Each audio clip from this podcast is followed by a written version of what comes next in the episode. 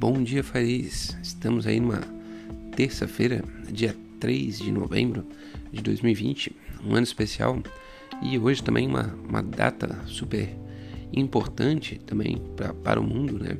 Que é a data do começo né, da, das apurações aí, ou do final da votação e começo das apurações para uh, quem vai liderar né, a maior economia do mundo, né, uh, que é os Estados Unidos.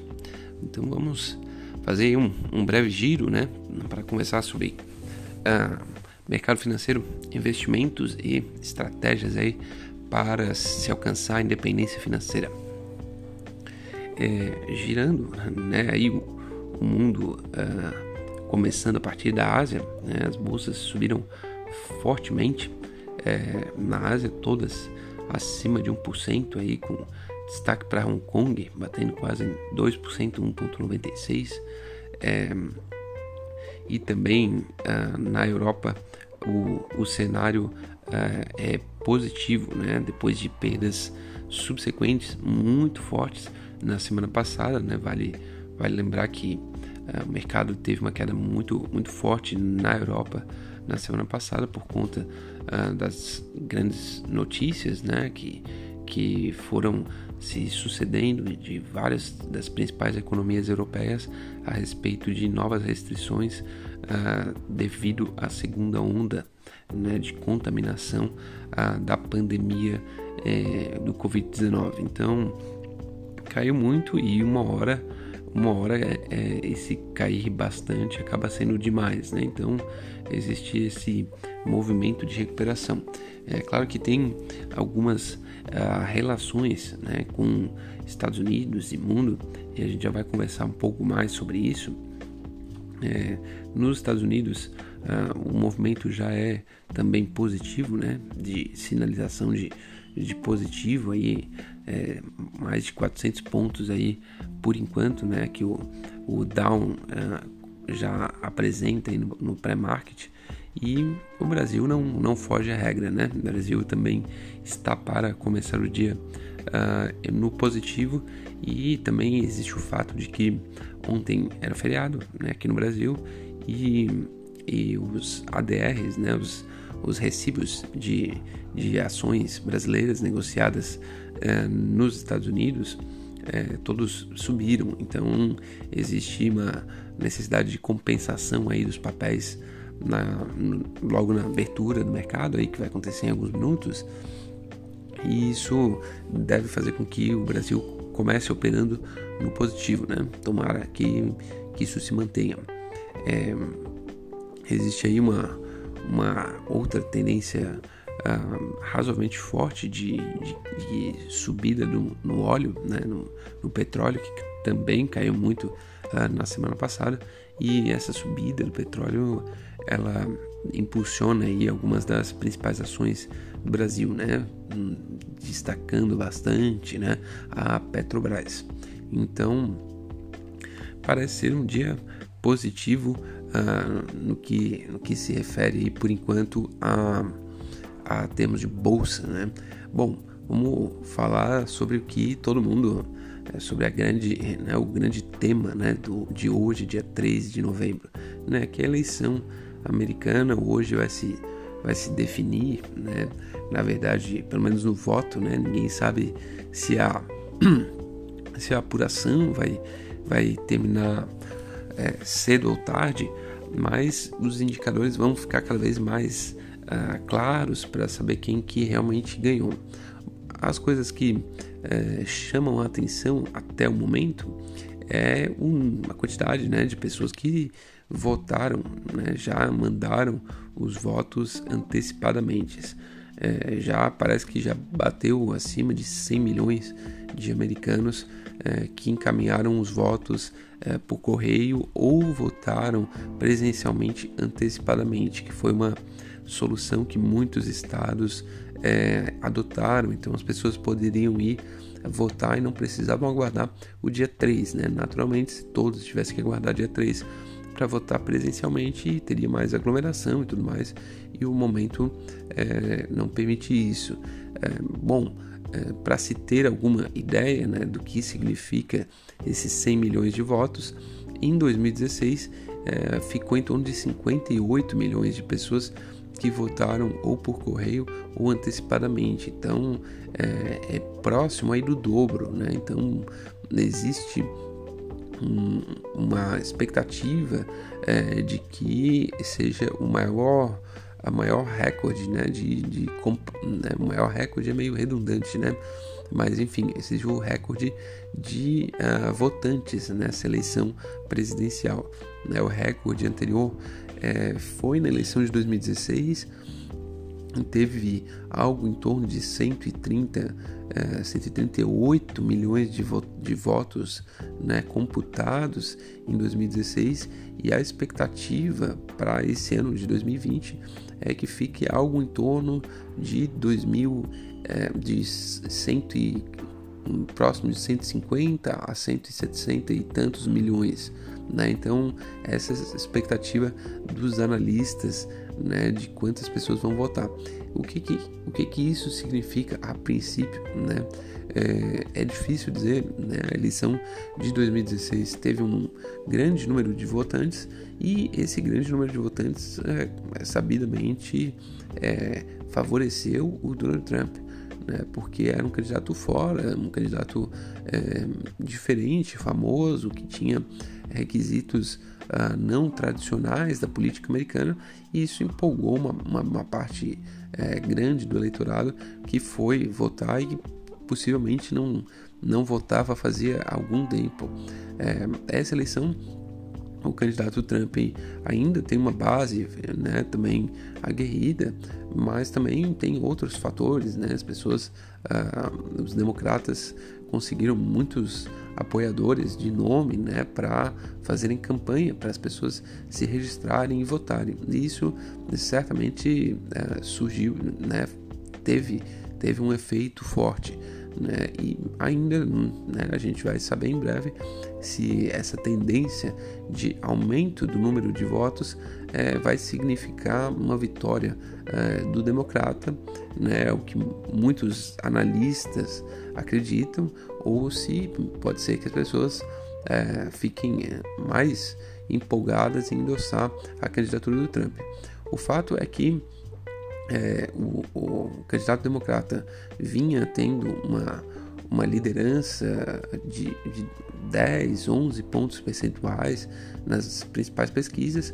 Essa liderança continuou, né, mas ela foi perdendo um pouquinho de um pouquinho de gás, né? Ficou ali pela, nas principais pesquisas um pouquinho abaixo de 10% uh, ah, de, de liderança aí nos votos.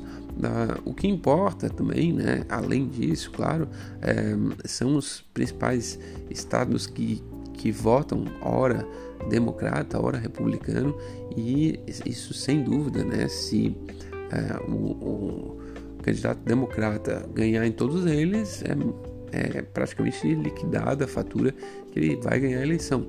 E também, se ele perder na maioria desses estados, é meio que é, consolidado que a eleição vai uh, ficar para o Trump.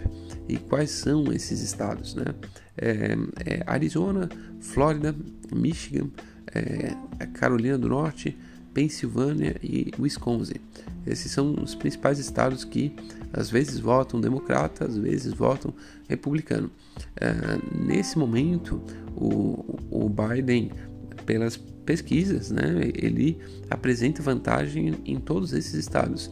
Porém, é, é uma vantagem que fica assim é, muito próxima da margem de erro ah, na maioria deles. Né? Ele tem uma vantagem um pouco mais expressiva no estado de Wisconsin e um pouquinho também é, mais expressiva na Pensilvânia. Mas isso a gente está falando aí de 4 pontos percentuais na Pensilvânia e em torno de 8 pontos percentuais em Wisconsin. Ele lidera, né, conforme as pesquisas, no Arizona e na Flórida, mas daí já fica em 3 pontos percentuais, 4 pontos percentuais, que certamente é, é próximo né, da, da margem de erro. Então, isso é, ainda não tem como cravar né, como isso vai se dar. É, naturalmente, existem outras outra questão é, importante que é a composição da Câmara, né? a composição de quem vai ganhar a maioria no Senado é, nessa eleição e, né, e se o, o, isso vai fazer com que daí os, os democratas, é, caso ganhem a maioria no Senado, possam ter controle das duas casas, né? E se isso acontecer, é muito provável que também ganhe a presidência, porque daí vai denotar uma tendência muito forte uh, de voto em prol dos democratas. É, isso é, uma, é um cenário que é, muitos analistas começam a, a, a, ver como provável né, que, que aconteça, né, mas é, isso enfim, é, quais seriam os efeitos disso para a economia? Né? É muito difícil de dizer, mas certamente uh, os democratas vão poder é, implementar políticas públicas, implementar é, estratégias de governo que eles têm com muito mais facilidade, naturalmente, né? vão ter é, o controle de duas casas. É, isso uh, se prevê, né? Eles têm falado que né, a saúde para todos é importante, né? Algo que o, o Obama tentou começar, né? Lá com o Obamacare, é, entre outras medidas que visem reduzir, né? A, a desigualdade de renda e dar condições aí para para as pessoas que classe média americana que está realmente é, uma, uma, parte dela, né, a parte baixa da classe média americana vem empobrecendo muito, né, e isso faz com que os seguros de, de saúde, enfim, o seguro-desemprego e tudo mais acabem é, deixando muitos americanos ah, cada vez mais próximos da linha da pobreza, né? É, e isso é uma das tônicas aí dos democratas de tentar resolver. É, certamente isso vai envolver mais gasto, é, possivelmente mais impostos, mas é, é, pouco, ainda não é muito fácil de, de, de cravar né, como é que vai ser um governo democrata. Vale dizer que é, o Trump, enfim, todo mundo, alguns é, republicanos mais aguerridos tentam associar os democratas com é, comunismo, socialismo. É, verdade seja dita, o, o, Bernie Sanders, né, que era um dos ah, que estava buscando né, a nomeação para ser candidato a presidente, ele se identificava mesmo com o socialismo. Porém, não é o caso do, desse, do candidato o Joe Biden. Né? Os democratas americanos têm um histórico de quando assumiram é, fazer muitas políticas para o mercado. Né? Bill Clinton é, ficou lá oito anos e também foi um dos que, que deu gás para isso. Né? Então, é, acho que essa associação não é, é, não é válida. Bom, dito isso, né, vamos aguardar. Em breve a gente vai ter um cenário um pouco mais claro de quem vai ganhar essa corrida presidencial americana. É, vamos começar bater um pouco sobre é, o, né, estratégias aí para se adquirir a independência financeira.